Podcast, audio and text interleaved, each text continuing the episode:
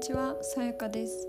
このポッドキャストでは一日一言、私がランダムに選んだ言葉を皆さんにお届けしていきます。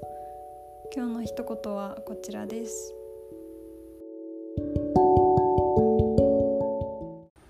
人生は最初から最後まで輝くもの。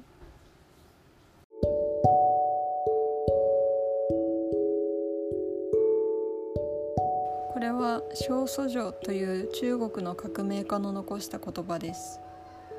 中国語を直訳すると人生はろうそくのようであるべきだ。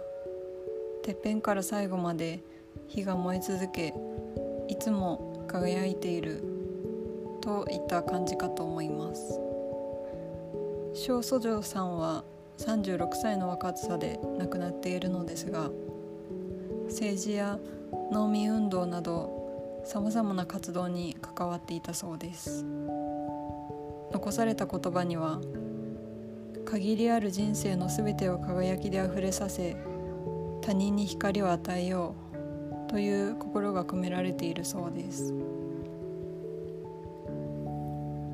私たちの人生を輝かせるかどうかは私たち自身が選べます。あなたはどんな時自分が輝いているな今自分の本質を生きているなと思いますか？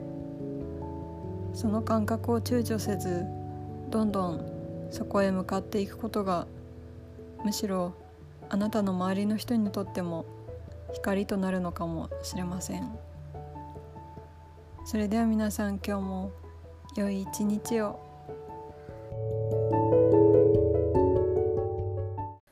ここからは英会話コーチでありイラストレーターでもある桜子さんが考案してくださった英語の2分スピーチ21日間チャレンジに参加させていただいています。気になる方はツイッターで「ハッシュタグ #221 チャレンジ」と検索してみてください。桜子さんのツイッターアカウントも概要欄に貼らせていただいています。それでは始めていきます。 Hi, this is my 16th day of 21 day challenge of 2 minute speech practice. Today's topic is If your best friend wrote a book about you, what would the title be? What about your worst enemy? Um, by the way, in next room, my husband is sleeping, so I try to speak quietly. and maybe you can hear his snoring. So, yeah, I don't want to bother him. So, anyways, um, I think this is interesting question.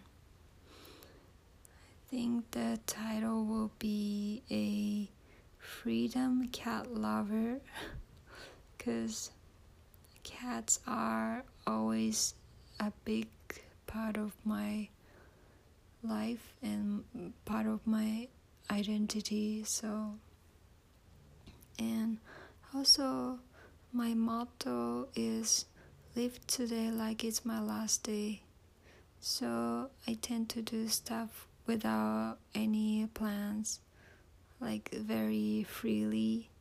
So the title could be freedom cat lover the enemy will be, I guess, um, me being a people pleaser. Although I don't say it's my enemy, but it definitely is the one who I have to deal with.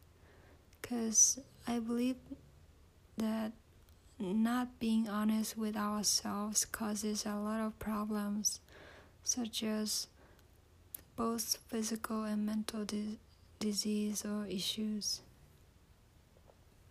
And eventually, it could affect not only ourselves but also people around us. So I hope I will find the balance between the honest me and the people pleaser me.